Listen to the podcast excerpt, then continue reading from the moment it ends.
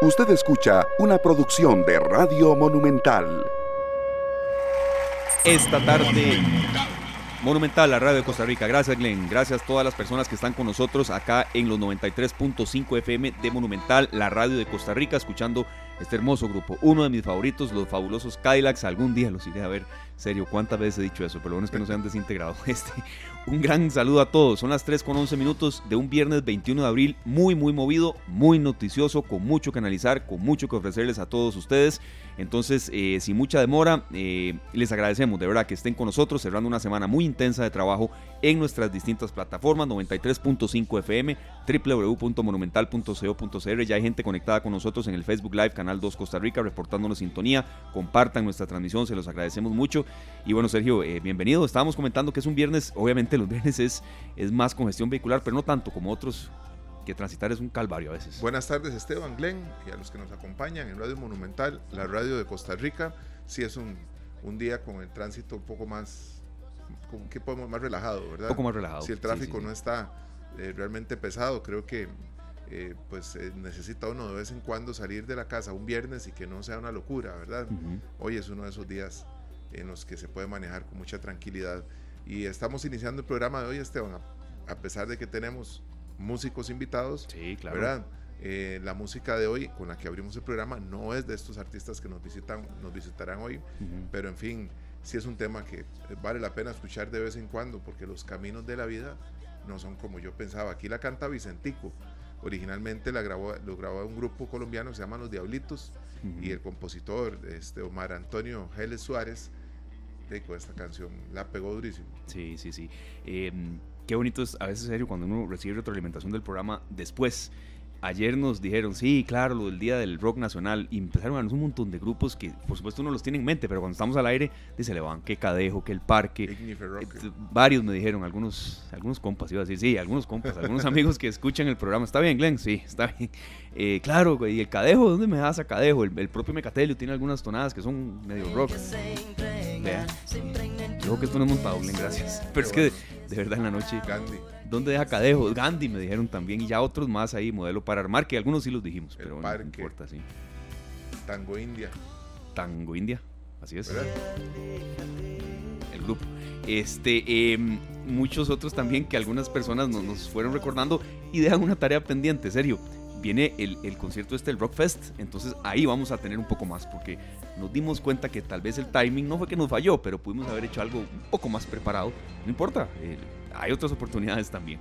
Sí, claro, vamos a tener la oportunidad de, contar con la presencia. Esperemos que podamos sostener esa, esa eh, solicitud que le hicimos ayer y la oferta que también recibimos de parte de Pato Barraza, con la única condición que haya café. Sí, eso nos dijo. ¿Verdad? Por supuesto que le tenemos. Y café habrá y para ti también. sí, que Sweet Doble, sí, de Sweet Doble sí mencionamos, pero bueno, por supuesto que lo tendremos a todos eh, ustedes la opinión en cuenta. A veces queremos abarcar un tema eh, en más tiempo del que les tenemos destinado y lo que ustedes escuchan, pero la verdad es que la realidad manda en la radio. Eh, la radio es actualidad, la radio es inmediatez y en estos momentos al ser las 3 de la tarde con 14 minutos también tenemos que decirles que se está desarrollando una información que ya escuchábamos algo que adelantaba en nuestro compañero director de Matices, Randall Rivera, eh, se está desarrollando el por tanto del juicio por el crimen de la doctora María Luisa Cedeño. Los jueces Sandra, Sandra César Palma y Rodrigo Salas están dando en este momento el por tanto del juicio de este recordado asesinato, la doctora María Luisa Cedeño, eh, quien fue ultimada en el Hotel La Mansión Inn, esto fue en junio del 2020 y hasta abril del 2023 se estará dando una sentencia. Recordamos algunos antecedentes de lo que estamos revisando, que siempre se ha informado, que en, Noticia Monumental también se ha dado eh, cobertura. Eh, los sospechosos son Teodoro Herrera, el empresario Harry Godán y el administrador Luis Carlos Miranda. Y fue un juicio serio que se prolongó por siete meses de debate que llegan hoy a su fin, con muchísimas suspensiones, con de todo tipo que ha habido. Y bueno, esta es una información que está en desarrollo y en cualquier momento, por supuesto, tendremos Vamos a estar nosotros pendientes para traer eh, pues ya la sentencia en el momento en que se dé. Sí, esto, esta lectura, por tanto, a veces se, se, lleva su buen tiempo, ¿verdad? Eh, se lleva una lectura amplia, Eh, y entonces aquí estaremos palmo a palmo, porque esto arrancó a las 3 en punto y esta tarde hoy va hasta las 5 en punto. Entonces, eh, de verdad que tendremos en cuenta esta información. Eh, les agradecemos mucho que estén con nosotros. Vamos a empezar con todos ustedes desarrollando una información que hemos preparado acá en esta tarde. Em, y es precisamente la siguiente. Les hemos dado muchísima difusión a esta costarricense Ligia Madrigal, atleta ultramaratonista que está intentando llegar al punto más alto del mundo, serio, el Monte Everest. Y de verdad que, eh, bueno, mm, hay que desearle lo mejor. Eh, es el punto más alto del mundo, 8.848 metros sobre el nivel del mar. Ya ya no está en Costa Rica, está en Nepal. Nos atendió, conversó con nuestra compañera Luzania Víquez. Y bueno, nos tendrá un poco los pormenores. Ella está en estos momentos, serio, a 15.526 kilómetros de Costa Rica. Esa es la distancia. Ahí nomás. Ahí, ahí cerquita. Y, ojo que cuando, cuando este, vamos a, desarrollar esta información, también hay que tener en cuenta eh, algunas otras que, creo que son eh, muy valiosas, ¿verdad? Que ella está bien, está intentando llegar al Everest, pero hay otras ticas que también lo han eh, intentado. Y una de ellas, por ejemplo, es Ginette Soto. yo creo que en honor a la verdad hay que mencionarlo, serio, hay que decirlo también. Ginette Soto mm, ha publicado que le desea lo mejor a Ligia Madrigal, pero que también ella lo intentó. Entonces, que, eso también hay que dejarlo muy claro. Vamos a pasar con información en desarrollo. Hoy es un programa de mucho movimiento y esto de verdad lo agradecemos a todos ustedes que están con nosotros ya reportándonos sintonía. Por ejemplo, a don Gustavo Martín, a Sonia Solórzano y vamos a ir hasta los tribunales de justicia, Eglen, con toda su venia, eh, para escuchar eh, parte de esta sentencia por el crimen de la doctora María Luisa Cedeño, acá en esta tarde, en Monumental, la radio de Costa Rica posición que vaya a realizar el tribunal. De igual forma, este, podrán observar que tenemos una audiencia bastante amplia en esta sala y bajo tal circunstancia es importante indicarles que los mecanismos de evacuación por cualquier emergencia se harían por este, las eh, puertas principales que tienen en la parte trasera donde se encuentran ubicados y la salida sería por el costado eh, derecho a la hora de salir del edificio, que es una salida de emergencia que se encuentra en esa localidad. A los compañeros de prensa que están utilizando eh, mecanismos de grabación o de transmisión con trípodes y demás, si se diera una emergencia, les indicaríamos que pueden dejar los trípodes para efectos de no evitar, eh, de evitar, perdón, algún tipo de inconveniente con la salida por emergencia de todas las demás personas.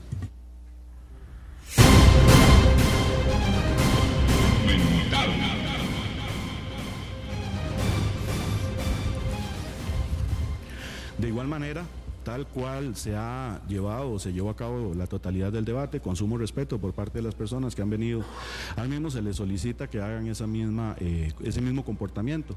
En tal sentido, se les va a indicar que por favor no hagan ningún tipo de gesticulación a favor o en contra de lo que esté resolviendo el tribunal en, el momento en que se esté dando la parte dispositiva y la eh, posterior explicación. De igual forma, si hubiese alguna circunstancia particular, hacer también eh, caso a los compañeros de seguridad del edificio, así también como los compañeros de la sección de cárceles del OIJ, para efectos, reitero, específicamente de seguridad. a realizar el juez Primeramente, poner en conocimiento a, todos los presentes lo que se va a disponer eh, dentro de la sala. Aquí lo escuchamos. lo que se va a determinar en este momento es la parte dispositiva o por tanto no es la sentencia integral, sino las decisiones a las cuales llegó el tribunal. Esta tarde. Eh, final con respecto a las decisiones que se han venido valorando. Es importante, ¿verdad?, que sepan que... Eh, lo que procede es primeramente hacer una lectura de la parte dispositiva para después el tribunal, conforme lo establece la normativa procesal penal, proceder a realizar una breve explicación de las circunstancias y motivos por los cuales se tomaron las decisiones correspondientes. Y ese sería el formato que vamos a ventilar en esta audiencia. Entonces, a partir de este momento, reitero, por favor, bajarle el volumen a cualquier tipo de implemento electrónico para evitar cualquier tipo de interrupción en ese sentido.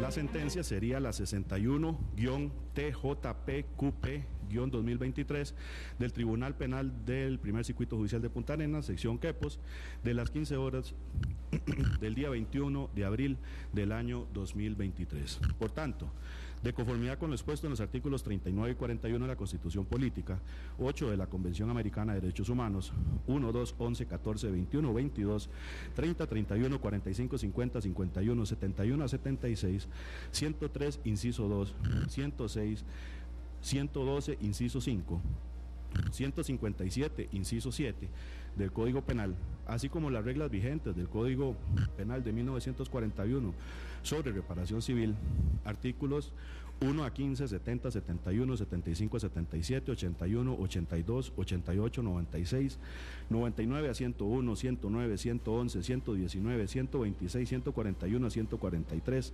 167, 175 a 184, 188, 191, 193 a 200, 205, 209, 213 a 225, 234, 258, 267, 270, 326, 328, 330, 331, 333, 334, 336, 341 a 345, 349 a 350 y 2, 354 a 359, 360, 361 y 363 a 368 del Código Procesal Penal.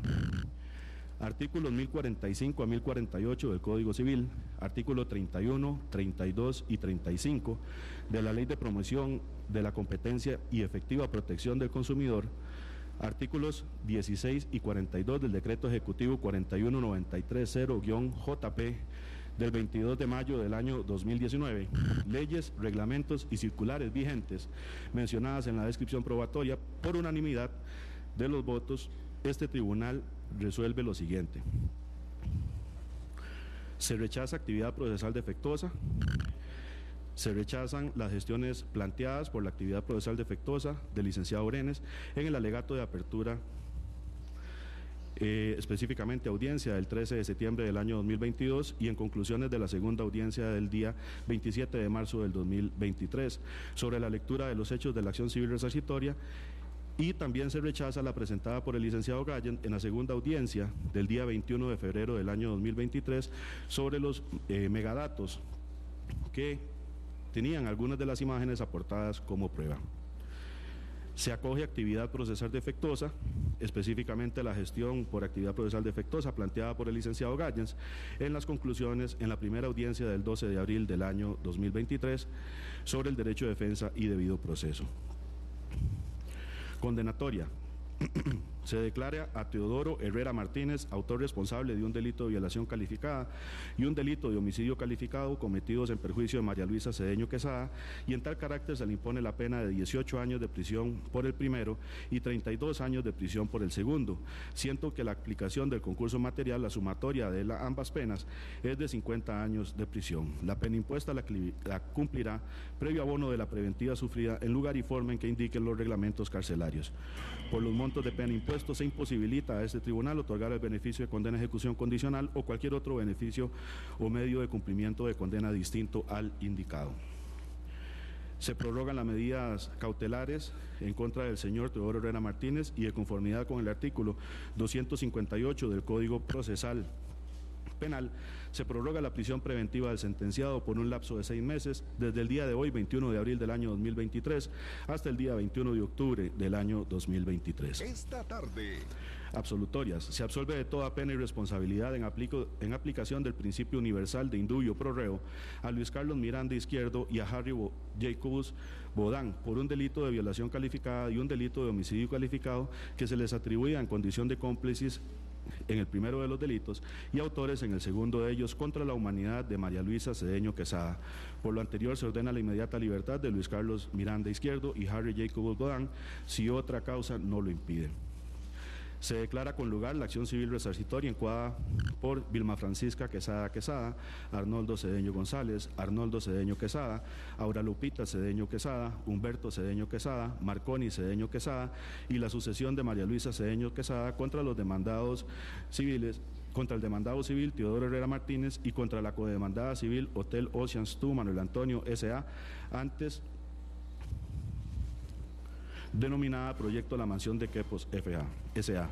fijándose el monto de daño material en la suma de 795 millones 174 mil 746 colones con 40 céntimos. Por daño moral a los accionantes la suma de 25 mil dólares a cada uno, siendo estos 13 millones 446 mil colones. A favor de Vilma Francisca Quesada Quesada, Arnoldo Cedeño González, Arnoldo Cedeño Quesada, Aura, Aura Lupita Cedeño Quesada, Humberto Cedeño Quesada, Marconi Cedeño Quesada, para un total de 150 mil dólares, siendo estos 80 millones 676 mil colones. Por daño moral de la víctima, la suma de 100 mil dólares, siendo estos 53 millones 784 mil colones a favor de la sucesión de María Luisa Cedeño Quesada. Los montos en dólares corresponden a la moneda de circulación de los Estados Unidos y el tipo de cambios es, es el establecido para hoy y determinado por el Banco Central de Costa Rica. Todos los montos indicados deberán agregarse la indexación y los respectivos intereses legales a partir de de la fijación de la presente sentencia hasta su pago efectivo. Los honorarios de la parte gananciosa se fijan en la suma de 92.936.474 colones con 70 céntimos. Las sumas líquidas que deban cancelarse los demandados civiles lo harán por la simple orden de este tribunal y serán depositados a una cuenta de este despacho, en la cual se retendrá el monto correspondiente al impuesto de valor agregado. En caso contrario, es decir, no cancelación, deberán acudir a la, parte interesada a la vía de ejecución de sentencia como lo dispone el ordinal 488 del Código Procesal Penal.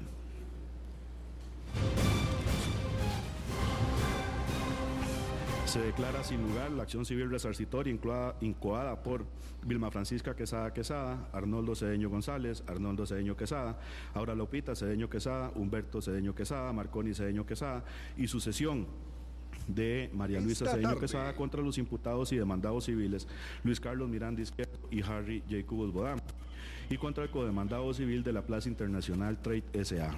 Por considerar esta Cámara que actúa por el plausible para litigar, contemplada en el artículo 267 del Código Procesal Penal, se exonera del pago de las costas procesales y personales a la parte actora civil, corriendo las mismas por cuenta de cada una de las partes actuantes. En lo referente a las costas de materia penal, se exonera de las costas a las partes vencidas en aplicación de los numerales 265 y 267 del Código Procesal Penal. Devolución de objetos. Se ordena la devolución a quien demuestre ser su legítimo propietario y en caso de no ser reclamados en el término de tres meses, una vez firme la sentencia, se, proceda a eh, ordenar su destrucción. Dos objetos serían un celular marca Apple descrito en el acta de inspección, registro y recolección de indicios 353 IO-2020, ubicada tomo 1, folios 13 a 15.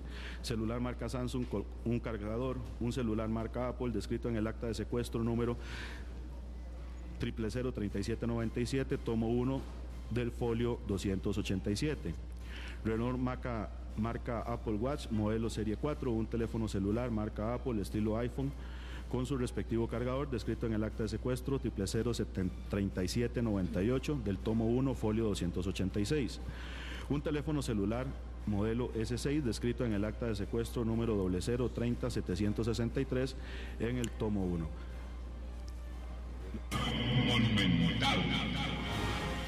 La radio de Costa Rica son las 3 con 30 minutos. Bueno, ustedes estaban escuchando em, lo que se estaba desarrollando precisamente en los tribunales de justicia y mm, yo creo que para recapitular, mm, se absuelve por dudas al empresario Harry Bodán, al administrador Luis Carlos eh, Miranda en materia de culpabilidad por el asesinato de la doctora María Luisa Cedeño. El bailarín Teodoro Herrera fue condenado la tarde de hoy a 50 años de prisión. Esto es información que se está desarrollando, que ustedes escucharon acá en esta tarde en Monumental.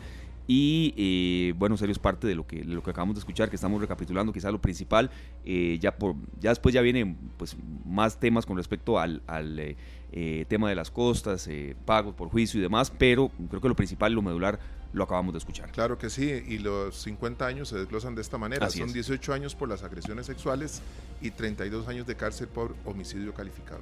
Sí, así es. Este es entonces lo que ustedes escucharon eh, acá en esta tarde, información en desarrollo. El bailarín Teodoro Herrera fue condenado a 50 años de prisión por el asesinato de la doctora María Luisa Cedeño. Eh, doctora anestesióloga. Esto sucedió el 20 de julio del 2020 en el Hotel La Mansión Inge en Playa Manuel Antonio en Quepos. Y bueno, eh, sí destacar que los mm, jueces del Tribunal Penal de Quepos absuelven por dudas al empresario Harry Godán y al administrador Luis Carlos Miranda. Por supuesto, más detalles de esto en las distintas emisiones de Noticias Monumental. Información que se estaba desarrollando y que por supuesto, entendiendo muy bien que la radio es inmediatez, lo suministramos a todos ustedes por acá. bueno, invitados también a las redes sociales eh, de eh, Noticias Monumental y mm, bueno, em, leemos algunas de las reacciones que ya nos están llegando por acá. Laura Moca nos dice que duro escuchar que estos tipos quedan libres, toda mi solidaridad para la familia. Ahí estaremos recapitulando algunas reacciones también, pero lo principal creo que había que ya decirlo y eh, se dio eh, prácticamente hace escasos seis minutos acá eh, en esta movida, muy, muy movida tarde de viernes. Claro, y teníamos que estar nosotros pendientes de esta información para brindarla de primera mano, Esteban. Así es, siempre que nosotros a veces venimos aquí con un guion serio, la actualidad nos obliga a hacer modificaciones, pero muy, muy contentos y satisfechos de cumplir con ustedes, amigos oyentes, que son nuestra audiencia y que son nuestra razón de ser. Así es, 3 con 31 minutos. Usted eh, tiene toda la razón, Glenn. Vamos a hacer un corte comercial y al volver, entonces ahora sí, serio, escucharemos ya de una manera más reposada y también recapitularemos algunas otras informaciones de actualidad que se han dado a conocer hoy em, de la historia de Ligia Madrigal, una costarricense que está intentando llegar al Everest aclaramos y ya lo dijimos muy bien, no es la primera costarricense que ha intentado llegar al Everest, pero este, em, después eh, precisamente de la pausa estaremos con estas y otras informaciones. Usted nos dice claro. vamos. Esteban, vamos a ir a un corte. Sin embargo, tenemos eh, a Pablo Ulloa con una información de último minuto que quiere compartir con nuestros amigos oyentes y ya eh, tendremos a Paul en este momento ya pues con una noticia que desea compartir. Así es, eh, bienvenidos compañeros de Noticias Monumental, Polo Yoa y Alejandro Meléndez, acá eh, compartiendo toda la información con nuestros amigos de Noticias Monumental y eh, nuestros oyentes de esta tarde, ampliando más detalles. adelante, Atención, Noticias Monumental le trae información de última hora.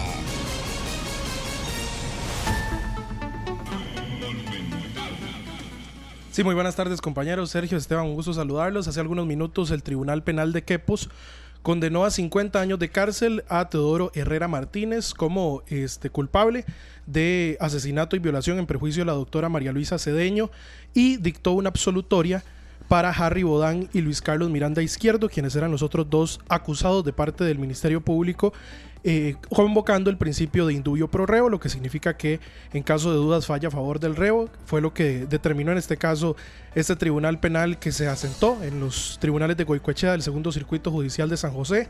De forma que este crimen que ocurrió en julio del año 2020 este, y que conmocionó al país en ese momento en un hotel de playa en Quepos, llega eh, por lo menos a una primera etapa eh, condenatoria en el caso de Teodoro Herrera Martínez, uno de los tres imputados que había encartado el Ministerio Público, y dicta una absolutoria en favor de Harry Bodan, quien era el dueño del hotel, y también de Luis Carlos eh, Miranda Izquierdo, quien también eh, figuraba como imputado en esta causa. Hace algunos minutos lo comunicó el tribunal, están dando los pormenores en términos también de acciones civiles resarcitorias y también a la espera de conocer si la fiscalía presentará algún tipo de apelación por la absolutoria, que no era el objetivo de la fiscalía, sino que más bien para los tres imputados había solicitado penas entre los 89 y los 83 años de cárcel, de forma que no eh, satisface, por lo menos en primera instancia, la solicitud eh, los tribunales del de, eh, Ministerio Público, solo en el caso de Teodoro Herrera Martínez, quien sí fue declarado culpable de eh, asesinato y violación en perjuicio de la doctora María Luisa Cede.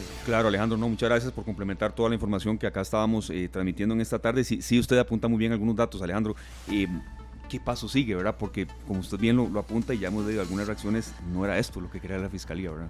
Y dista mucho en algunos casos. Claro, hubo este, un juicio que se extendió por más de siete meses, en donde hubo testigos, hubo prueba testimonial eh, distinta, hubo eh, pericias que se presentaron con el objetivo de determinar que estos, estas tres personas eran las responsables de estos lamentables hechos que ocurrieron hace ya prácticamente tres años. Eh, y al final esta acusación del Ministerio Público se atiende parcialmente, a pesar de que las solicitudes, por supuesto, eran de 89, 83 años de cárcel. Lo más que puede ser condenado una persona en Costa Rica son 50 años de prisión, de forma que se le pone una pena máxima a uno de los tres imputados. Sin embargo, eh, es totalmente otra la realidad para los otros dos.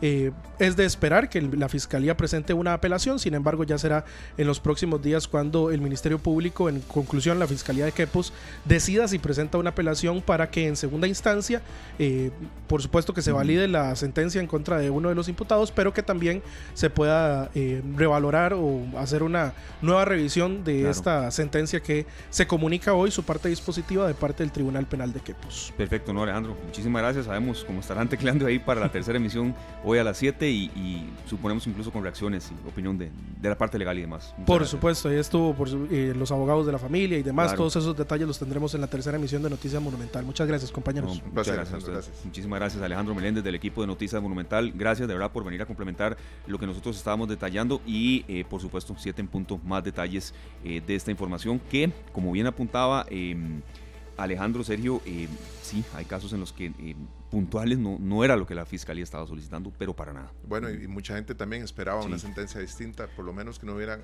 eh, absueltos, ¿verdad? Sí, así es. 3.36, hay mucho, pero mucho más para compartir con todos ustedes en esta tarde tan movida de viernes. Vamos con Editus y Rubén Blades, tiempos, ya regresamos.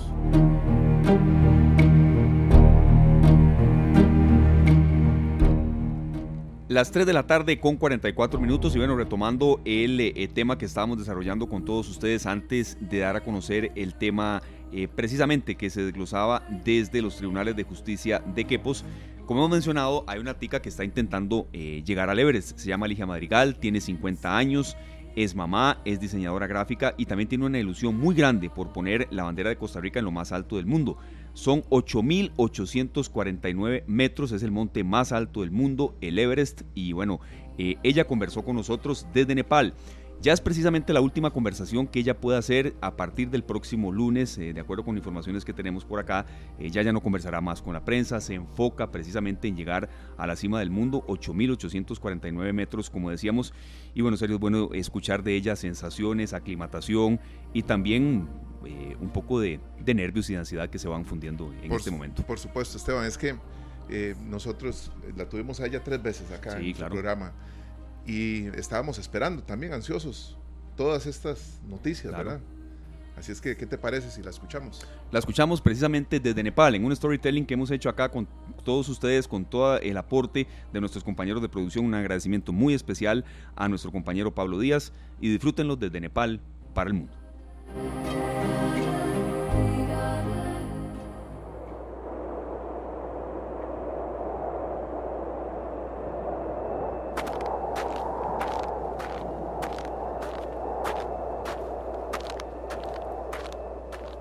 La travesía ya arrancó.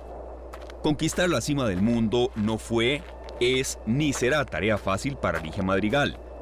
Ella, ultramaratonista, esposa, diseñadora gráfica, mamá y deportista desde muy niña, buscará ser la primera mujer costarricense que aspira a escalar la cima más alta del mundo, el mítico e imponente Everest, a 8.848 metros sobre el nivel del mar, monte ubicado en Asia, en la frontera entre China y Nepal.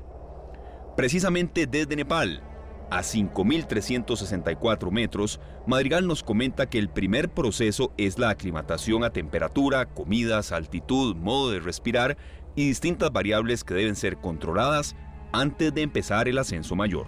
Bueno, en este momento estoy como en la parte inicial, que es el camino, es la caminata hasta el campo base.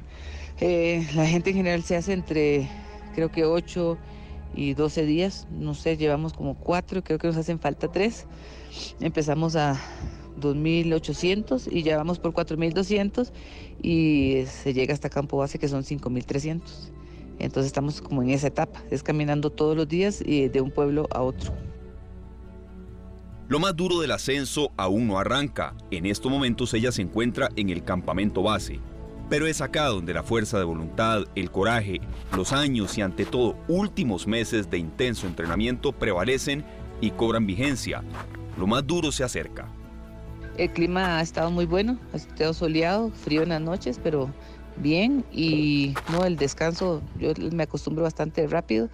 El, pasé como tres días sin dormir por el viaje y pues el primer día caminé y ya esa noche caí cansada y ya a partir de ahí ya mi cuerpo se acostumbró al nuevo horario y la comida pues bien, el apetito bien, todo bien, me he ido aclimatando perfectamente y sintiéndome súper bien, más bien mejor cada día. En realidad pues eh, los obstáculos más duros, no, no he tenido tantos obstáculos, ha sido muy bonito, tal vez bueno acostumbrarme a la comida de aquí, eh, saber qué significa cada cosa y pues tener que comer lo que hay, es bastante sencillo el menú en general, solo es huevo, verduras y arroz y pasta de arroz y tal vez también comunicarme con los otros compañeros de expedición que todos son de diferentes países. En su pesado equipaje, Madrigal no deja de cargar recuerdos de su familia y por supuesto una bandera de Costa Rica que espera ondear en la cima del Everest. Con total sinceridad, algo de asombro y también algo de frío, Madrigal nos comenta desde Nepal que el paisaje que se ha encontrado es simplemente espectacular e incluso nos compartió algunas fotografías desde Nepal. En realidad la experiencia ha superado mis expectativas porque, bueno, yo sabía que los Himalayas eran bonitos, pero es increíble, el lugar es precioso, es una energía increíble, la gente nepalí es increíble y la verdad que cada día que pasa me siento súper agradecida de estar aquí y muy, muy feliz.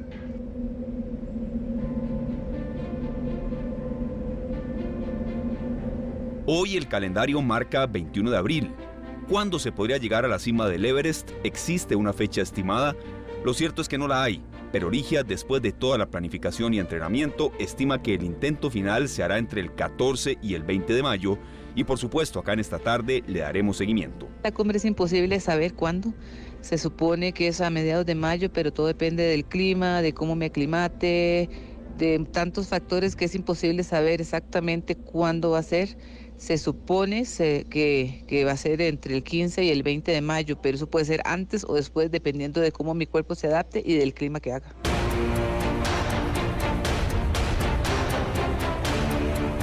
Esta costarricense, madre de Fernanda, esposa de Federico y deportista desde la cuna, asegura que la meta es la cima del mundo, pero sabe que no es un reto fácil afirma que llegará hasta donde los límites de su integridad lo permitan y no dejó pasar esta oportunidad de conversar acá en esta tarde en Monumental, la radio de Costa Rica, para agradecer a los costarricenses por su apoyo. Y no, pues nada, como mensaje final es simplemente tal vez eh, agradecer a todos los que han estado súper atentos. He tenido mensajes lindísimos en las pocas publicaciones que he podido hacer porque aquí hay muy mal internet, eso sí, muy mala comunicación y creo que va a ir empeorando conforme voy subiendo.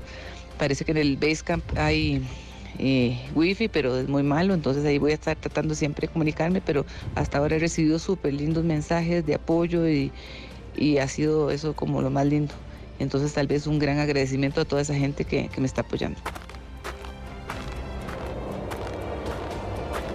Esta tarde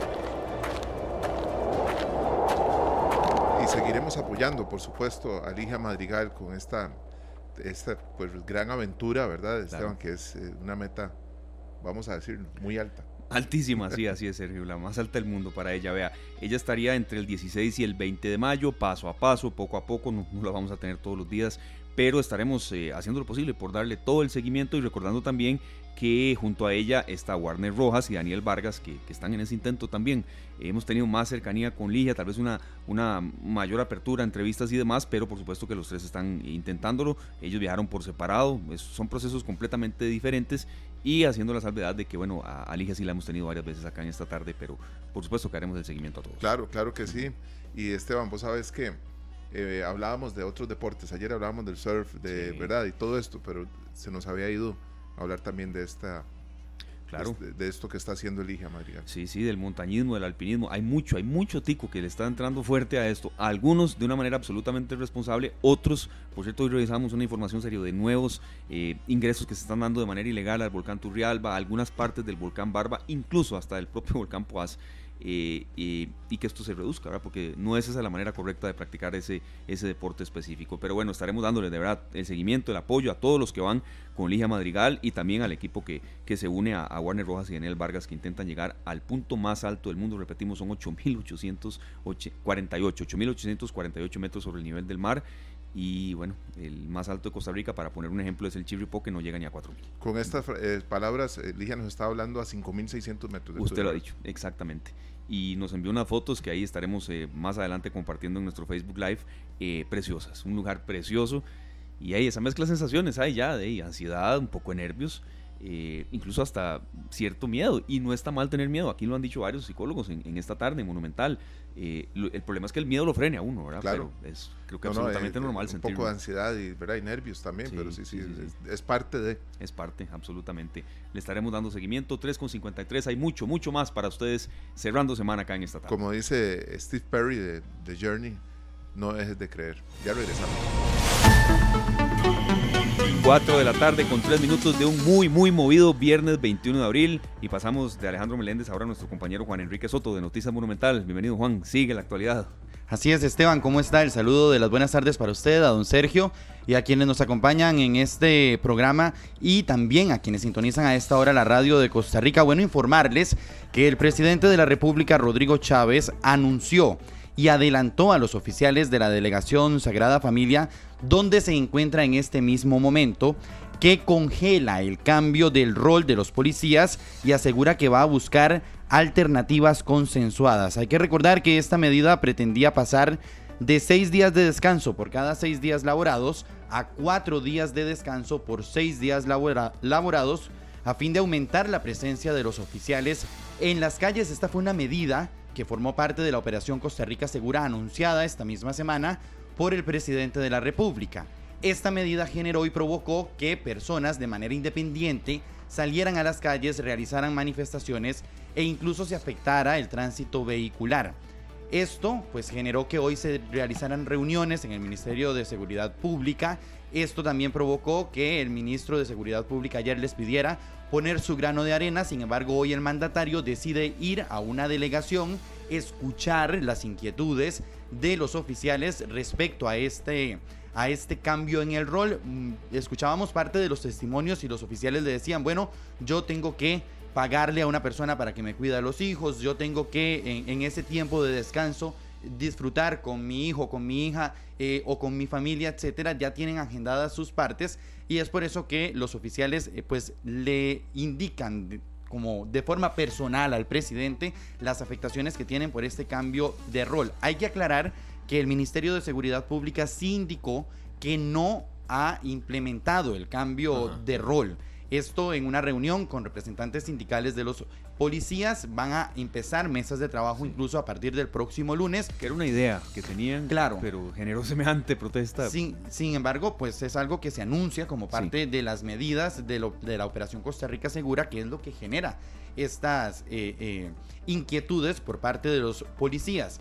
El presidente va a una delegación, escucha estas inquietudes y pues un oficial le hace la consulta de forma directa, ok presidente, ya usted nos está escuchando, díganos entonces el 4-6 va o no va y el presidente le dice, en este momento congelamos la medida, vamos a anunciar la congelación de esta medida, eso sí, va a pedir explicaciones y que... Eh, también se busquen alternativas consensuadas para que los oficiales lleguen eh, o se pueda aumentar la presencia policial. Quiero destacar sí que el presidente les hizo la consulta, por lo menos a este grupo de policías le hizo la consulta de cuáles estaban dispuestos a trabajar en una jornada 4-6 y ninguno levantó la mano. También les preguntó que si estaban dispuestos a trabajar en esta jornada con un pago de horas extra y ninguno levantó la mano. Sin embargo, el mandatario, el mandatario dice que hay algunas personas que podrían estar de acuerdo con este rol, pero va a buscar algunas alternativas. Es la información de último momento, compañeros, que tenemos desde el gobierno. Perfecto, Juan Enrique, muchas gracias. ¿Quién dice que los viernes no son movidos? No, siempre. Siempre, ¿verdad? Y no hablemos de movidos, que ahorita tiempo. No, no, no, lo llame. Muchas gracias. Siete en punto, ahora la tercera emisión. A las siete más, eh, más noticias y por supuesto todas estas informaciones que han ocurrido en horas de la tarde las estaremos ampliando en nuestra emisión de noticias, compañeros. Gracias, Juan Enrique. Atención, Noticias Monumental le trae información de última hora.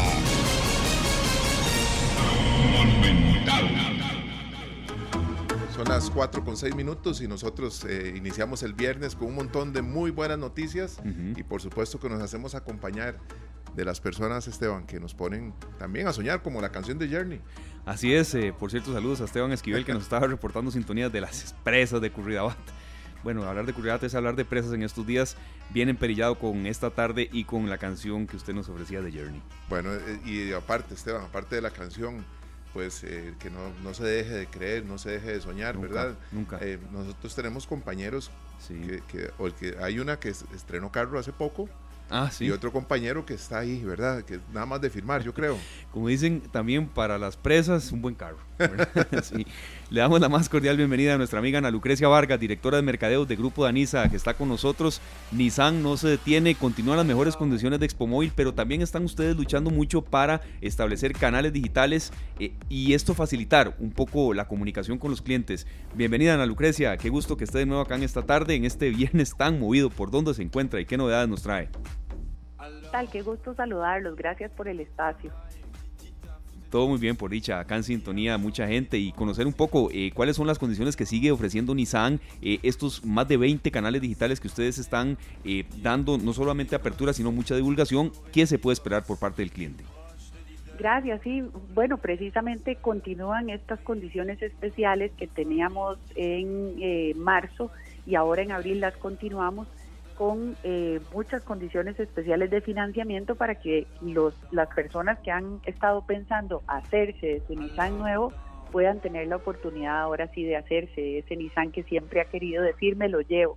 Entonces tenemos primas eh, hasta 96 meses, eh, plazos, perdón, hasta 96 meses, primas desde un 15%, tasas preferenciales, em, en fin, una serie de financiamientos para que las personas puedan verdaderamente escoger el que más se ajusta a su presupuesto. Bueno, muy importante también que ahora 20 canales digitales para encontrar el vehículo ideal. ¿Eso en qué consiste? Sí, bueno, Sergio, precisamente eh, el viaje de una persona para escoger su vehículo empieza en digital. Entonces, desde nissancr.com, la persona puede entrar y navegar en nuestro showroom virtual en donde puede hacer un recorrido por todos los modelos Nissan como si estuviera aquí mismo en el showroom. Entonces, eh, si lo que usted prefiere es el Frontier, puede hacer un recorrido alrededor del Frontier, entrar, eh, puede, eh, como si se estuviera subiendo al vehículo, ¿verdad? Lo puede recorrer, puede ver el dash, puede volverse y ver la amplitud del vehículo, puede descargar un catálogo digital, puede inclusive coordinar su test drive eh, e inclusive en una suite financiera que tenemos, en, una, en el micrositios financiero, ahí puede hacer también el cálculo de la mensualidad o del el financiamiento que más se ajusta al presupuesto con diferentes bancos públicos y privados. Bueno, es una gran opción, Esteban. Porque, sí, sí, sí. ¿Verdad? No, no hay ni que ni salir corriendo a ningún lado. Desde donde están ustedes, ingresan a la página www.nissancr.com. Listo. Sí, yo quería consultarle por un modelo muy, muy eh, apetecido y, de gente que conozco que ha hecho el esfuerzo por adquirirlo, muy buenos comentarios del Qashqai, eh, Ana Lucrecia. ¿Cuáles son las principales particularidades y, tal vez por qué ha tenido tan buena aceptación? Bueno, el Qashqai es uno de los modelos más recientes de Nissan. Eh, en cuanto al cambio que dio el modelo, hemos renovado prácticamente el 70% de los modelos de Nissan, así que tanto los sedanes como el Versa, el Sentra e inclusive el, el Leaf, que es el vehículo 100% eléctrico, como los SUVs, el Kick, precisamente lo que me están consultando, el Qashqai y ahora el último lanzamiento que tuvimos de Nissan, que es el X-Trail, que también viene totalmente renovado con esta parrilla de este frente de, de la parrilla emblemática de Nissan B-Motion, que ahora tienen todos los modelos, pero eh, particularmente el Qashqai uno de los puntos más importantes que tiene es, y que hay que resaltar, es todos los sistemas de seguridad que tiene el modelo con eh, los sistemas de Nissan Intelligent Mobility. ¿Qué es esto? Hace que la conducción sea más tranquila, más segura. Entonces, por ejemplo, cuando usted va en, eh, en carretera, eh, te alerta, por ejemplo, de un cambio de carril, te alerta de una colisión frontal, de un punto ciego a la hora de retroceder, en fin, eh, es una seguridad más activa la que tiene ahora en los modelos, a cómo se traía antes eh, incorporado, que era una seguridad más reactiva con el freno, cuando el, conductor presionaba el freno. Ahora la seguridad más bien va adelante. Entonces, eh, precisamente lo que hace es que la conducción sea mucho más placentera, mucho más tranquila y que el, conductor se sienta como con un amigo que va a la par, ¿verdad? O te vas a pasar de carril, ojo que vas a pegar, ojo que, o sea, y se siente realmente muy cómodo manejar de esta manera eh, y se disfruta más el camino y el conductor pone atención en las cosas eh, que realmente, ¿verdad? Va adelante con la vista hacia el frente, no tiene que estar viendo si presiona, si no, o sea, eso ya está totalmente controlado. Y lo mismo la conectividad.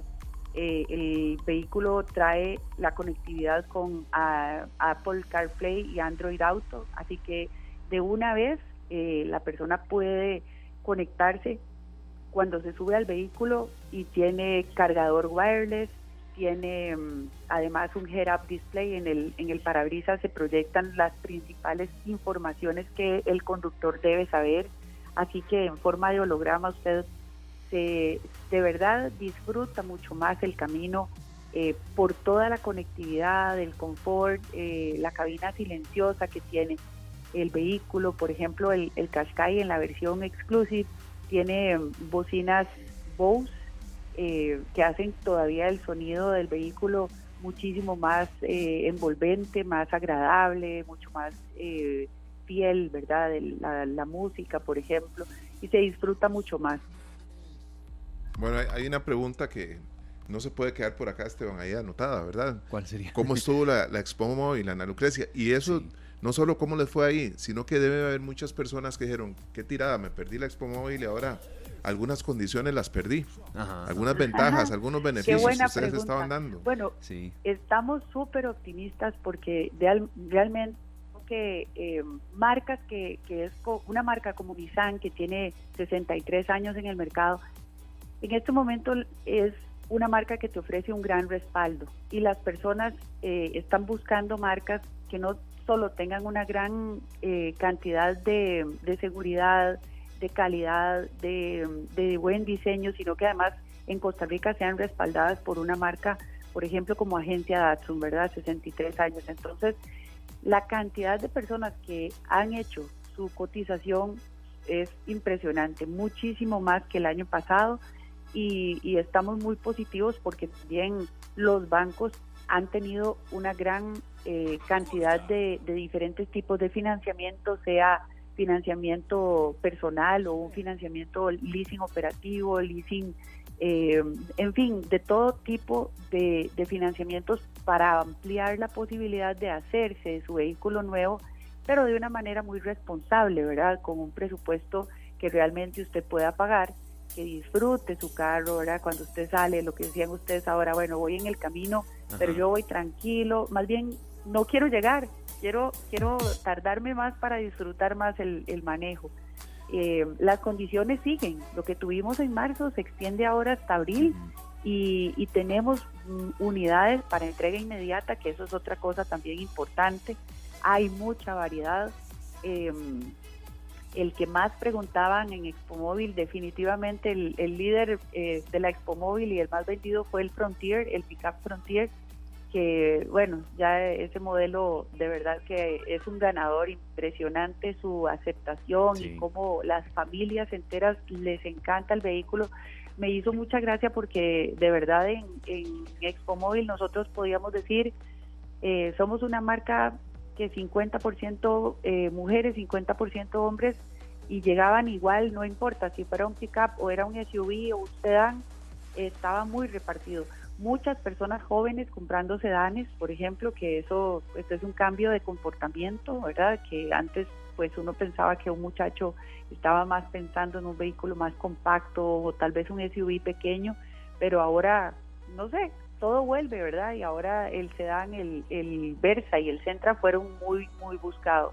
Y ni qué les digo del, del eléctrico, ¿verdad? El Nissan Leaf, la verdad es que también con personas muy informadas realmente el, la persona que explicaba esos modelos en Expo era un ingeniero eléctrico, porque el costarricense hace su búsqueda, compara y conoce muy bien de, la red de cargadores, consultas de las baterías, etcétera, en, en Ecomóvil, que mm, nosotros dispusimos una cantidad de ejecutivos para atender a los clientes eh, ampliamente, ¿verdad? Que la gente tuviera la forma de evacuar todas las consultas y dudas con respecto a los autos eléctricos y el Leaf fue otro gran ganador de la Ecomóvil. Perfecto, Ana Lucrecia. Muchas gracias por esta información, por estos datos. Creo que para cerrar, perfiles en redes sociales, eh, el sitio web de ustedes que vemos que siempre, siempre está muy activo, ya lo acabamos de compartir aquí en nuestro perfil de, Facebook Live, Canal 2 Costa Rica, eh, y siempre las redes sociales son vitales eh, en esta manera, en esta nueva etapa y en esta nueva era de comercio.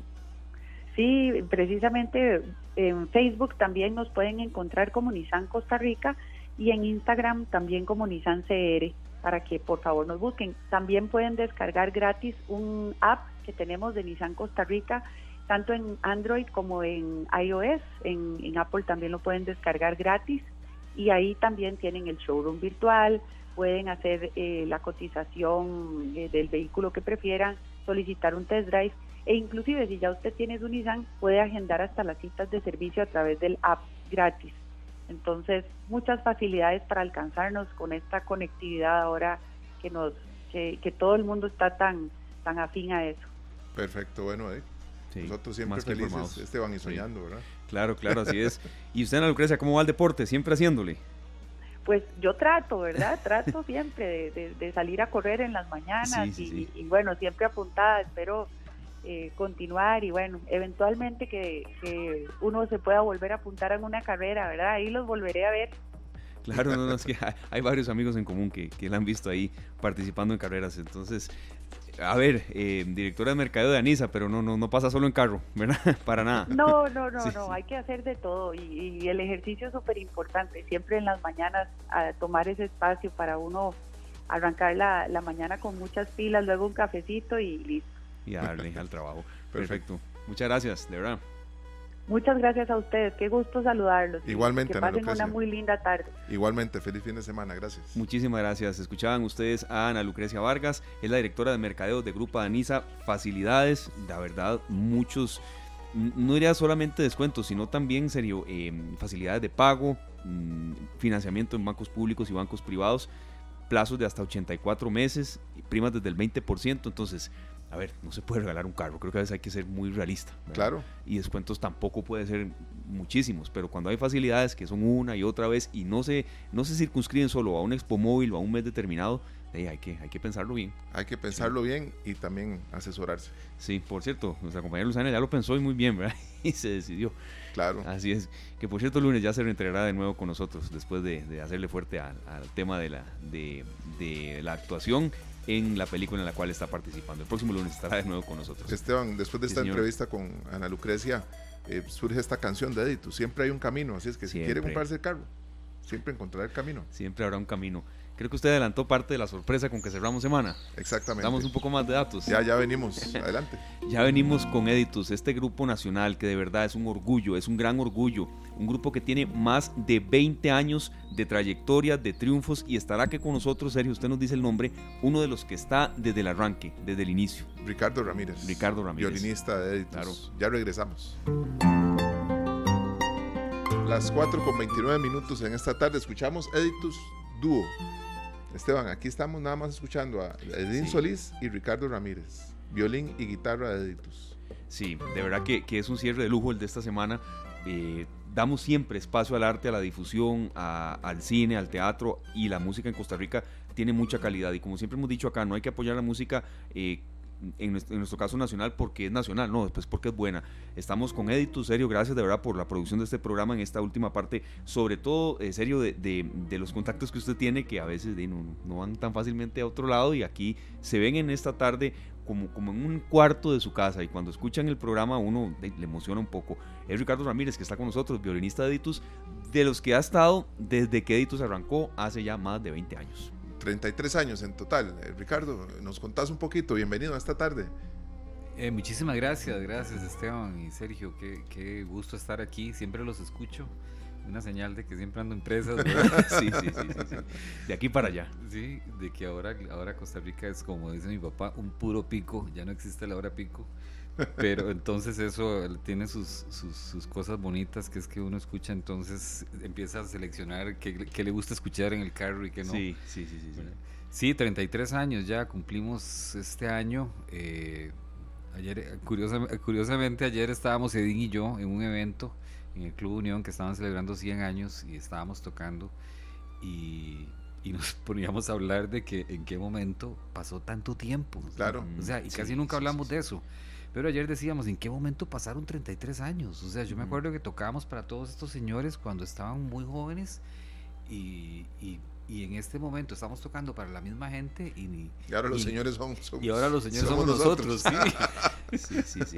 Sí, o sea, es, es, impresionante, ¿verdad? Cómo pasa el tiempo. Yo, yo sentí como que me hubieran metido en una máquina del tiempo y de pronto me sacaron en 2023 y que ya y, y me dicen todavía existe y ustedes siguen tocando claro. y siguen haciendo cosas por dicha no somos futbolistas, ¿verdad? Por dicha no. Sí, porque la carrera del deporte es tan corta, ¿verdad? Exactamente. En cambio nosotros eh, puede ser más bien, ahora que, que hablábamos antes de, empezar, que de Rubén Blades, por ejemplo, de Rubén está cantando mejor que, que, toda la vida, ¿verdad? O sea, y, y, todos los artistas, uno oye Sting, por ejemplo, que tiene setenta y pico y y están cantando súper bien. Bueno, esa es la ventaja de la música, que claro. más bien, si uno se mantiene, ¿verdad? Estudiando y trabajando con su instrumento y todo, o sea, este, uno puede llegar a tocar muy bien siempre. Esa, es la, idea, Pero, Edgar, yo le entiendo perfectamente lo que usted nos dijo. Estamos hablando con eh, violinista de, Editus, junto a Eledín Solís y Carlos Vargas, y un grupo de verdad que, que, lleva a Costa Rica a lo más alto. Y es cierto, sí, la vida del deportista, el futbolista quizá no sea tan larga, pero hay algunos grupos musicales de que su vida no es tan larga por una u otra razón. Doy un ejemplo ahí, parte subjetivo, un grupo que me encantó, Cranberries, no duró mucho por una y otra razón, pero ustedes llevan más de 30 años. Hay otros grupos que, quizá fueron muy buenos, eh, en serio me corrige usted en esto, pero que tal vez de, no les dio eh, la química para seguir mucho tiempo más y no llegaron eh, a muchos años. Claro. Editus lleva más de 30. Es, que, vamos a ver, Ricardo, ahora, ahora dijiste algo muy importante, cómo pasan los años, ¿verdad? Cómo pasa el tiempo de rápido, en qué momento. Y estábamos hablando de esta, este encuentro de Rubén Blades con Editus y estamos atando cabos, sumando y restando. Eso fue hace 26 años. 26 años. Exactamente. ¿Verdad? Sí, es un asunto, yo creo que todo, todo se, se resume en, o se puede concretar en, en el respeto si no hay respeto, no, no, eso en todas las relaciones. Claro. O sea, cuando el respeto se acaba, se acaba todo. Este, y, y, es algo que, que, para nosotros ha sido fundamental. Eh, hemos tenido broncas, hemos tenido problemas, o sea, es, lógico, como cualquier relación, como cualquier matrimonio, o cualquier, es, eh, hemos, pero hemos sabido eh, poner las cosas en la balanza y decir, ok, el, y no, y, y probablemente en los momentos donde estábamos como tocando más, este, más tiempo, que estábamos con más eventos públicos y todo, eh, fue una época en la que pudimos haber tenido muchos problemas, pero era para nosotros el objetivo era tan importante y, y la aceptación del público, el, el, cariño del público era lo que a nosotros nos mantenía eh, unidos. Claro. Claro, nunca tuvimos broncas así como, como los Beatles, por ejemplo, perdón, guardando las gigantescas distancias, pero nunca tuvimos broncas así este, a ese nivel, ¿verdad? Nunca tuvimos una Yoko Ono en el grupo, gracias al Señor. pero sí, o pero... aquellas eh, tipo Queen que ya eran en algunos casos hasta insalvables, el, ah, grupo Queen. Sí, sí, claro. Sí, sí, entiendo, entiendo. Sí, pero siempre, pero pasaban cosas, pasaban cosas y, y, y, lo siempre mantuvimos el objetivo como muy claro y eso es algo eh, importante, sobre todo el tema de la tolerancia, este es difícil porque los tres somos aunque nos consideramos como hermanos, ¿verdad? Hermanos de la vida, pero este, somos personas muy diferentes, somos súper diferentes y hay cosas que cada uno ha tenido que ir aguantando del otro, ¿verdad? Y poder aguantar. De, de pronto nos damos cuenta, son 33 años y decimos, ¿en qué momento? ¿verdad? Pasaron 33, años. Ricardo, es muy importante también la diversidad en, en temas de producciones, porque sabemos que Carlos Tapado está con mal país también, ¿verdad? Y eso a ustedes les brinda un aire muy interesante porque sé que tienen muchos proyectos, cada uno eh, en su línea, ¿verdad? Yo sé que Ricardo, me acuerdo hace también una, 22, 23 años, me encuentro con Humberto Vargas en San Carlos. Eh, 2001, 2002, por ahí me dice, eh, mira Sergio, es que andaban, eh, tenía chivo con Ricardo Ramírez. Y, me dice, venimos de vez en cuando a San Carlos y atendemos algunos eventos juntos, hace 22 años. pero la, historia de muchos músicos, Ricardo, ha ido en una constante evolución. Y puede que uno le pierda el rastro a alguien, que uno diga, mira, hace días no escucho de tal artista. Y cuando uno se lo encuentra, se da cuenta que ha evolucionado. La música le ha permitido seguir estudiando, seguir aprendiendo, em, acompañándose de grandes músicos y amigos también. Sí, e, así es, y así ha sido aquí. Ha habido un ambiente además muy de, mucha solidaridad entre los artistas cosa que yo no he visto en otros países donde he tenido la oportunidad de ir a tocar. En Costa Rica es especial el nivel de solidaridad, que sí, que hablan de que siempre hay rucho y todo el asunto en todo lado, ahí, ¿verdad? Y, es, y es, es, muy lamentable, pero, pero el nivel de solidaridad entre los artistas en este país es, es realmente importante y ha, y ha, sido algo que a nosotros de, nos, nos ha encantado porque hemos hecho muchas colaboraciones con mucha gente, ¿verdad? Yo creo que eso se venció mucho en pandemia, eh, Ricardo, ¿verdad? Cuando cuando había esta situación de conciertos virtuales y, y, era difícil y, luego empezó poco a poco a, darse la presencialidad.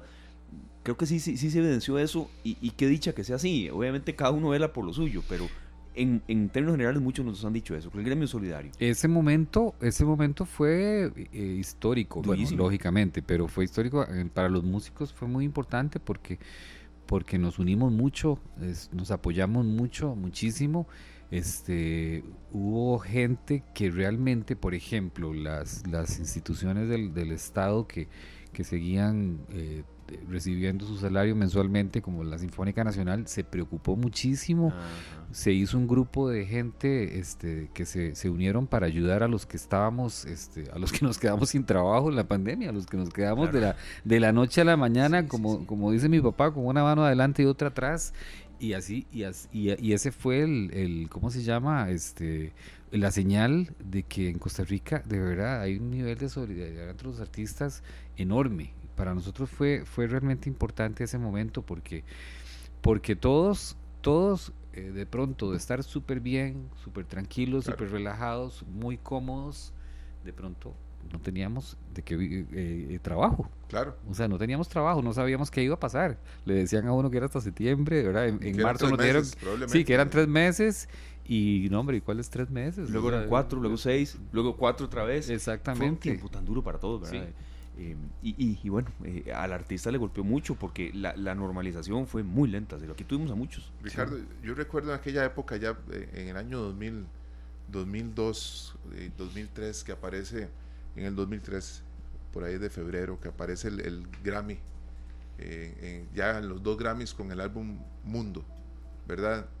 Eh, ¿Cuánto cambió eso en el panorama musical desde una perspectiva internacional? Que la gente volvió a ver a Costa Rica como diciendo, ¿qué está pasando? ¿Qué hay en Costa Rica? Y, cuántas puertas se abrieron para muchos compañeros, incluso de Editus Ensemble, que algunos ya no están en Costa Rica, hicieron carrera en otro país como artistas también de giras mundiales, sonidistas o ingenieros de sonido. El caso de Oscar Marín, de, Memo Gómez, ¿verdad? Que dieron un salto y eso fue un impulso para que talentos costarricenses estén siempre buscados por, por grandes producciones. Sí, abrió muchas puertas, sin duda abrió muchas puertas, eh, la gente nos empezó a ver con otros ojos. Y, y, por ejemplo, eh, ahora que lo mencionas Sergio, a nosotros por ejemplo nos ha pasado algo muy interesante y es que mucha gente piensa que, que porque no nos ven tocando regularmente este fin de semana en tal lugar, este otro fin de semana en tal lugar, no nos ven tocando en lugares públicos, este, sí, tal vez hemos cometido ese error, digamos, de no estar como muy eh, frecuentemente tocando en bares y, como editus. Pero hemos estado haciendo muchas cosas y muchas cosas que hacemos las hacemos a raíz de que de que tal empresa o tal eh, eh, gente de, tal país se, eh, se, interesa por nosotros porque dicen que en Costa Rica hay un grupo que ha ganado tres Grammys y entonces nos buscan y entonces nos vamos de gira y entonces nos vamos a tocar. O aquí mismo en Costa Rica nos contratan para ir a tocar a algún lugar, este, algún destino turístico importante y, y, hemos estado en eso, hemos, hemos estado y estamos tocando mucho, haciendo muchas cosas. Lo importante es que seguimos haciendo producciones, ahorita estamos grabando, estamos grabando eh, un, disco que no está, estamos con, con la duda si sacarlo como disco, sacarlo como un EP, eh, Este, eh, porque se sube a plataformas digitales y entonces estamos en la idea también es sacarlo físico, ¿verdad? Es que hay un tema con los melómanos, ¿verdad? Sí. Y, los amantes de la música de Editus, de, coleccionamos discos, nos gusta el Mira lo que he sufrido yo porque el lector de CDs del carro se me dañó. Ah, sí, y yo sufro porque no tengo. Sí, imagínate. porque, porque el carro que tengo ahora no tiene lector de CD, entonces no, no, no tengo. Y, y, verás que últimamente nos han estado preguntando, curiosamente, nos han estado preguntando que si no tenemos interés en sacar un, un vinilo, por ejemplo. sacar nuestros discos y nos parece una, una idea súper interesante. Porque eso como, como que ahora volvió la onda, y sobre todo en la gente muy joven, y gente muy joven nos ha preguntado eso. Si, tenés que escoger tres discos que ha grabado Editus, incluyendo los de Rubén, si, tenés que escoger tres discos de entre toda la, el repertorio, ¿cómo le decimos? El catálogo de Editus, ¿cuáles discos harías en vinilo? Es... fuerte pregunta. Sí, qué difícil porque todos, todos son como... Eh, eh, qué habladas, pero es cierto, porque todos son como hijos, ¿verdad? y cada uno fue producido, fue creado de una forma muy especial, ¿verdad? Este, con características muy especiales. Pero digamos, si, si, si me preguntas cuál es mi disco favorito, yo creo que es Inéditus. Porque, Inéditus, porque fue el disco que dijimos, hagamos, donde decidimos hacer lo que nos diera la gana, porque ya la gente nos conocía, ya habíamos hecho varias, muchas cosas, ya habíamos hecho conciertos en teatros, ya habíamos, y eso fue, estoy hablando como de 94 por ahí.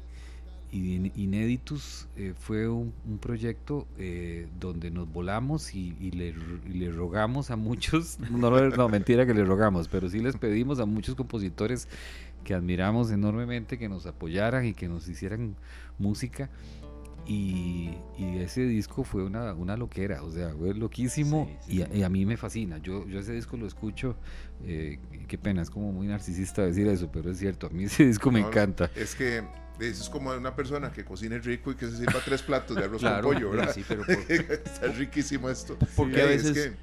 No, pero en serio, que, porque a veces no reconocer que uno hace algo bueno. Aquí a veces salimos diciendo, no, este programa de hoy, serio, vámonos porque ya no más.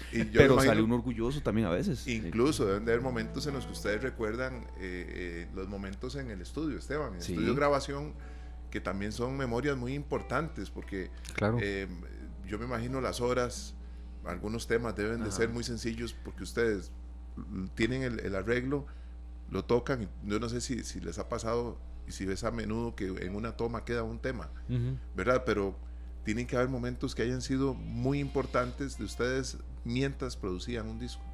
Sí, cada uno tiene una historia muy interesante, bueno, para nosotros, tiene una historia muy importante para nosotros.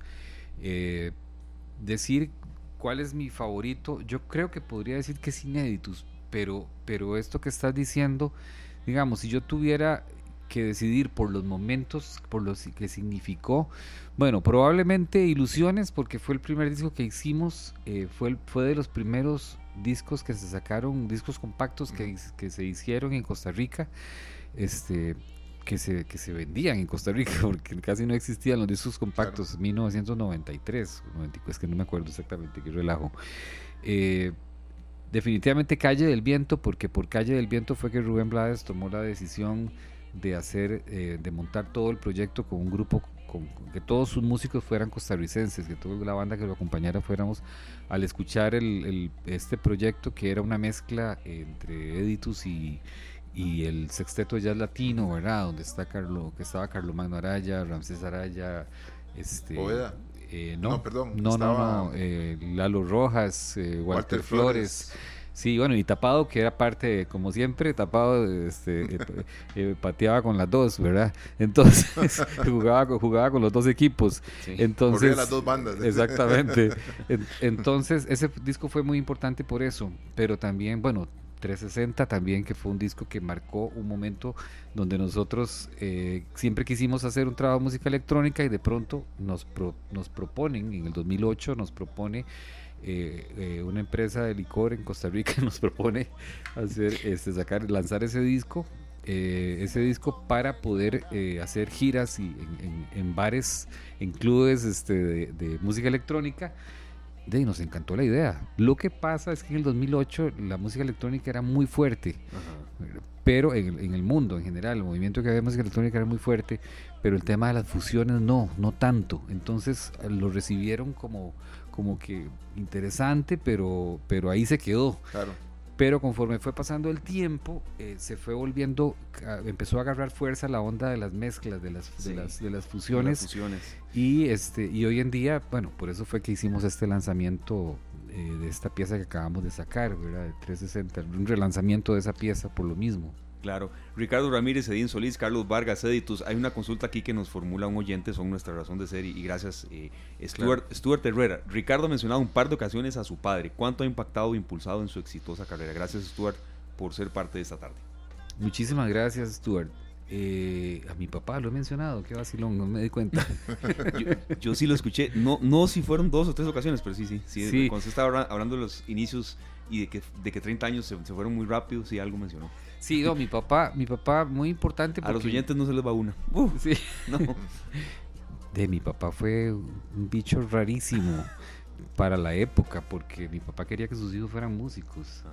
Y, y en ese momento, eh, que a un papá se le ocurriera, cuando un, bueno, cuando un hijo llegaba y le decía al papá, papi, yo quiero ser músico, bueno, este, era terrible en muchos casos. Y, te vas a ir de la casa algún día. Y, qué vas a estudiar? ¿Vas a estudiar algo en serio? Eso es lo que termina, terminaba pasando. En cambio ahora también, todavía sigue pasando lo mismo, ¿verdad?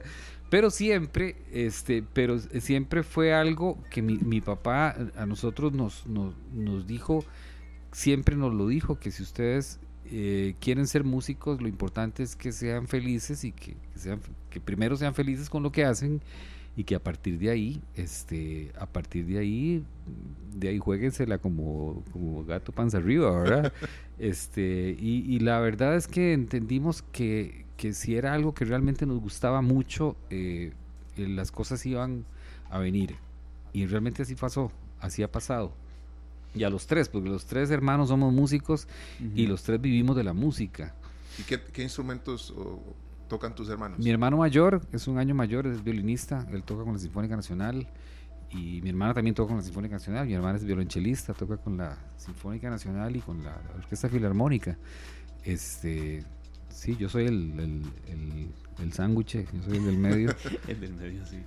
Ricardo, ¿y cómo llega esta propuesta de un nuevo arreglo para eh, 360?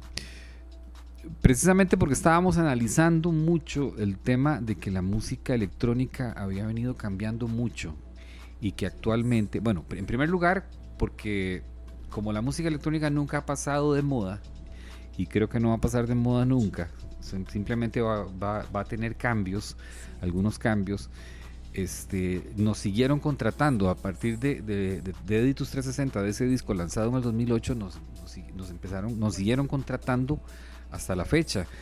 Este, y la pieza más emblemática, como más significativa de ese disco es, la que le da el nombre, ¿verdad? Que es 360, porque es un, es un viaje, es un giro de 360 grados de ¿verdad? De la, digamos, del tema de la naturaleza, que siempre es algo que hemos trabajado, que, eh, que eso fue lo que nos motivó a crear el proyecto, el, tema de emular sonidos de la naturaleza. Este, fue algo que siempre estuvo muy presente en nuestra música, con instrumentos acústicos y hacer ese giro hacia la música eh, electrónica, hacia la onda urbana, ¿verdad? Hacia, la cuestión tecnológica, este, regresando siempre a la onda acústica. Eh, para nosotros fue como, bien interesante cuando lo vimos así, ¿verdad? Cuando lo, lo pensamos de esa forma. Entonces esa pieza, por, por es eso mismo y siempre nos imaginamos el tema de hacer un video. De hecho, cuando presentamos el disco lo queríamos hacer en una tarima circular, ¿verdad? Que estuviera dando vueltas la tarima, pero nunca se pudo hacer eso, ¿verdad? Nunca pudimos hacer eso, pero, pero entonces se nos ocurrió que este video sería ideal hacerlo en un lugar así y nos pareció que la azotea del Banco Nacional era como el lugar ideal, ¿verdad? Ya me dio vértigo, solo imaginarme Sí, ah, sí, no, no, terrible, terrible, pero qué hora fue exactamente? lindísimo, a las 5 de la tarde, era una hora lindísima donde, bueno, la gente de Atómica Films, que fueron los productores del, del videoclip, este, eh, lo, lo, pensaron de esa forma y súper bien. De hecho, duramos cualquier cosa haciendo ese video. realmente, bueno, en postproducción sí se duró bastante, pero, pero, pero en el filmarlo, filmándolo ahí, sí, congelándonos, ¿verdad? Y, con ese pánico a salir volando. Yo me imagino.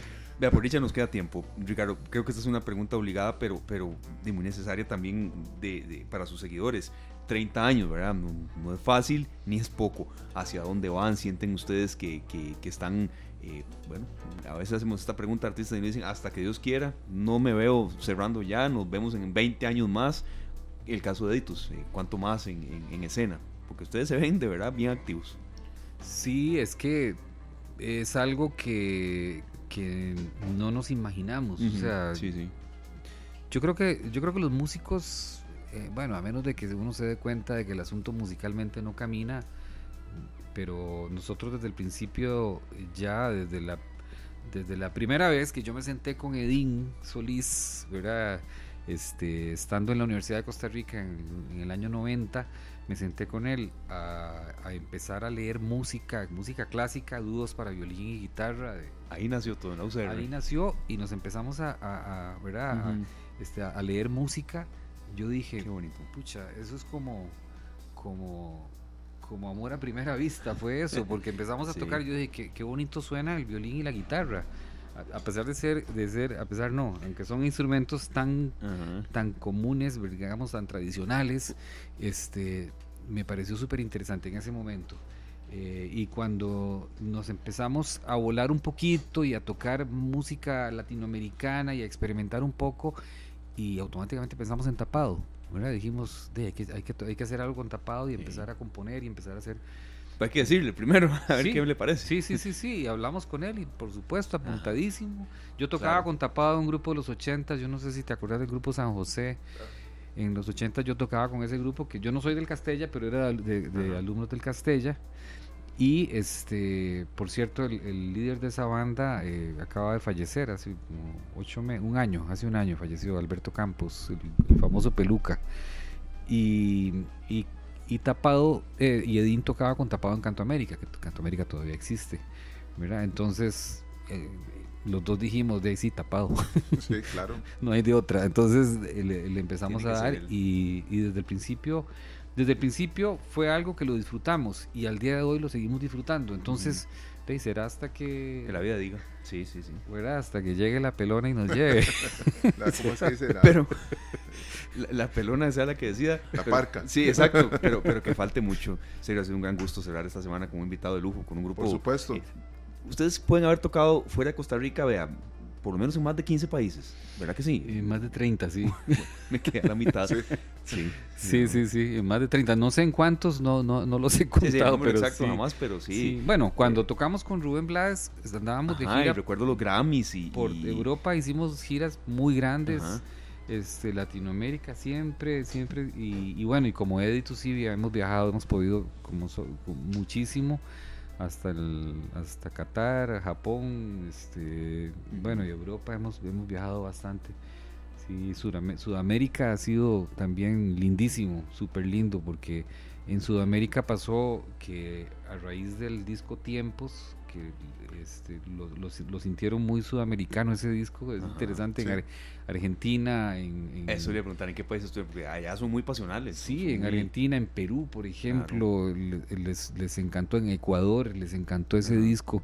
Este y de hecho, bueno, ese disco estuvo en primer lugar en muchas listas de, de popularidad en, en muchos países, excepto en Costa Rica, porque aquí no lo programaron pero en, en, en, muchísimos países. De hecho, yo tengo una anécdota, no sé si tengo un segundo más para contar. Adelante, eh, una amiga me llama que está en un bar aquí con, con Cerati, que en paz descanse, y me llama que, que es que le está contando que viene de, de, gira y que en todos los países donde estaba viajando la pieza Sicarios del disco Tiempos de Ron Blas estaba en primer lugar y, y, que le acaban y que le contaron que el grupo era de, de Costa Rica y le dijo, sí, yo soy amiguísima de Ricardo, el violinista. dice, ah, en serio, llámalo. Y entonces me llaman y llego al bar y ya conozco a Cerati. Y, rarísimo porque Cerati estaba con ella y estaba el bar lleno de gente y nadie, y nadie, nadie molestando. Entonces a mí me hizo mucha gracia Y empecé a, hablar con él, ¿verdad? Súper buena gente. Y me dice, mira, y aquí seguro es una locura, ¿verdad? Seguro está en primer lugar en todas las radios. Y yo, no, aquí no lo ponen ese disco, no lo, no, lo, no lo programan. Este, y, eh, y, me dijo que en todo lado estaba en primer lugar, ¿verdad? La esta pieza, Sicarios, que pegó muchísimo, esa pieza. Pero eh, así son las cosas, ¿verdad? Bueno, mi, hija hizo una tarea en la escuela con esa canción. y Ahí después vamos a tener chance de conversar de eso. Claro. Y muchas gracias, Ricardo. No, a ustedes. Que cierre lujo. Gracias. Que lujo con un tal Cerati estaba. Sí, sí, sí. sí, que descanse, por supuesto. Entre grandes estaban. Entre grandes. Sí. Un gran gusto, de verdad. Nos despedimos con este nuevo arreglo del tema 360 de Editus. Y feliz fin de semana a todos, Ricardo. Esperamos reunirnos de nuevo. Muchísimas gracias por invitarme, de verdad. Un placer Muchísimas gracias. Si nos pueden seguir, si, bueno, si tengo chance de decirlo en, nuestras redes, Editus CR, Editus, Costa Rica. sí, son los perfiles en Facebook e Instagram. Aquí lo Instagram, sí. Bueno, y en Spotify y, en YouTube, que está en la página de Editus en YouTube, que está que pueden ver el videoclip. Perfecto. Gracias, Muchísimas gracias. Muchos éxitos.